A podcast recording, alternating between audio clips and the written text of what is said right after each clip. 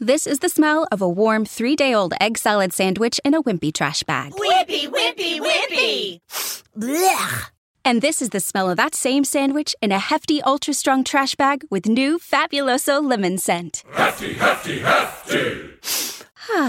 smell the difference? When life gives you stinky, get Hefty Ultra Strong with new Fabuloso lemon scent. It smells like clean, freshly picked lemons. So no matter what's inside your trash, you can stop the stink and smell the lemon. This episode is made possible by PWC. When unprecedented times are all the time, it's time to start walking the talk. Leaders like you turn to PWC to see and stay ahead. Upskill your workforce, use intelligent automation, and transform big ideas into breakthrough outcomes. Explore the human led, tech powered solutions that help you thrive. It's all part of the new equation. Learn more at thenewequation.com. Escuchas Neurociencia en Sin Radio con Raquel Marín para que no pierdas la cabeza. ¿No tienes la impresión de que cuando te quejas mucho te encuentras cada vez con ganas de quejarte más y más, como si de un círculo vicioso se tratara. Hombre, no cabe duda que en los últimos tiempos hemos tenido razones más que suficientes para poder quejarnos de mascarillas, de confinamientos, de, infecciones, de, problemas terribles, ¿no? E incluso de catástrofes naturales que nos, que nos acechan. Pero por encima de todo hay una cuestión fundamental. La queja, al fin y al cabo, es también algo tremendamente voluntario. Pues bien, quejarse constantemente perjudica la salud cerebral. Es algo que se ha demostrado científicamente de la manera en la cual lamentarnos y exteriorizar nuestro malestar de manera constante hace que de alguna manera nos retroalimentemos de esa sensación de queja y nuestro cerebro se ve en consecuencia, mermado. Eso no quiere decir que no debamos quejarnos y no tengamos derecho a exteriorizar nuestro malestar, porque eso puede ser muy saludable. Que además compartirlo con los demás puede incluso aliviar y generar un bálsamo conciliador.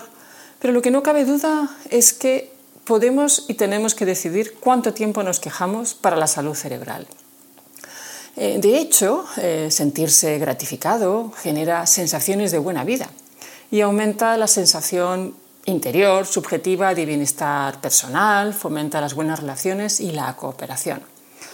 Incluso puede hacer que si tienes una empresa, tus empleados trabajen mejor.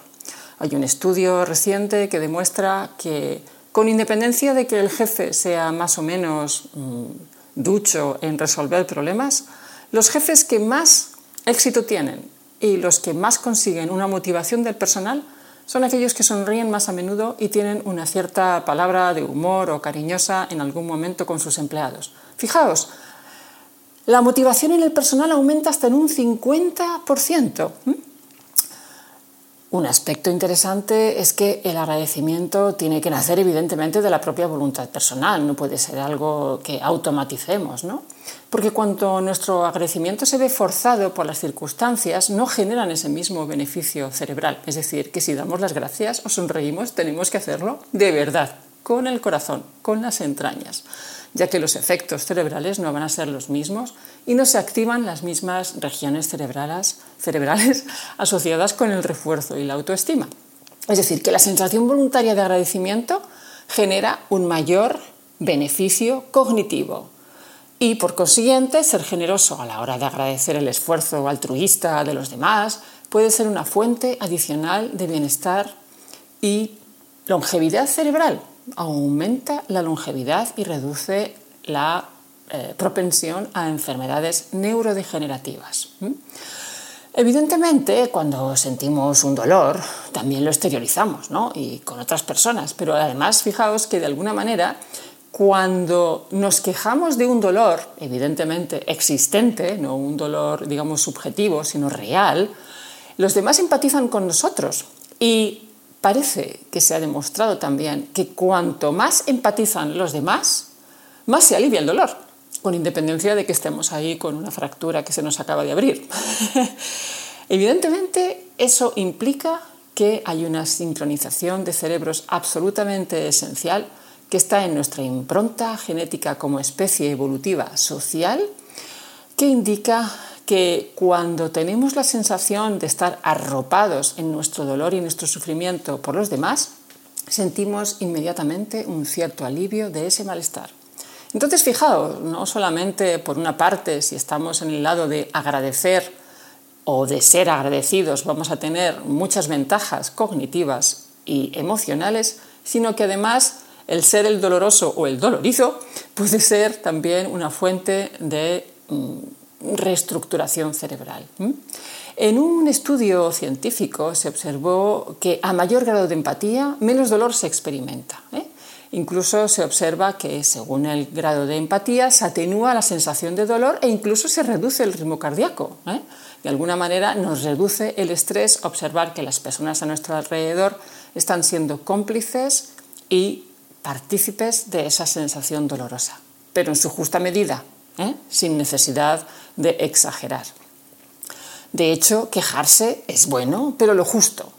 Si las personas quejan mucho en las diversas facetas de la vida, profesionales, materiales o personales, el pensamiento quejicoso puede convertirse en un mecanismo cerebral recurrente que se automatiza ¿eh? como parte de una realidad cotidiana y ese automatismo te hace perder la conciencia de lo que realmente es una perspectiva coherente. ¿eh?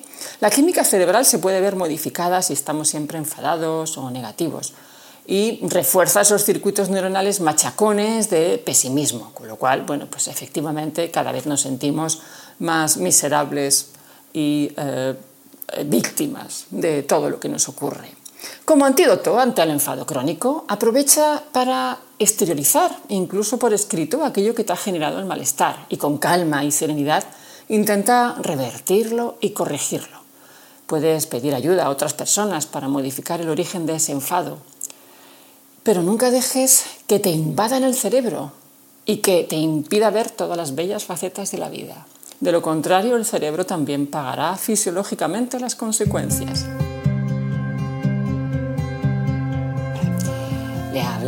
Raquel Marín, neurocientífica, catedrática de fisiología, autora de los libros Pon en forma tu cerebro y dale vida a tu cerebro y del blog raquelmarin.net. Hasta pronto, te mando una bella sonrisa.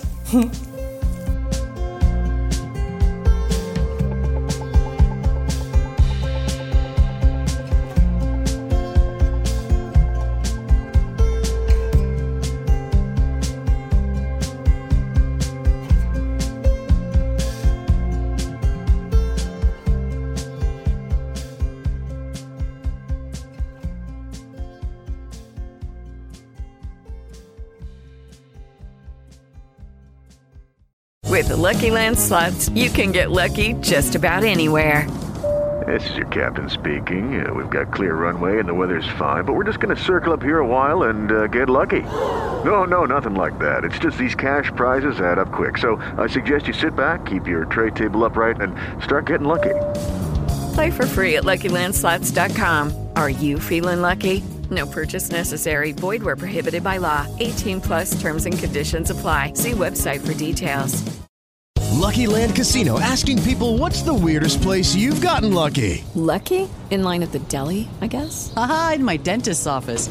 More than once, actually. Do I have to say? Yes, you do. In the car before my kids' PTA meeting. Really? Yes. Excuse me, what's the weirdest place you've gotten lucky? I never win and tell. Well, there you have it. You can get lucky anywhere playing at LuckyLandSlots.com. Play for free right now. Are you feeling lucky? No purchase necessary. Void where prohibited by law. 18 plus. Terms and conditions apply. See website for details.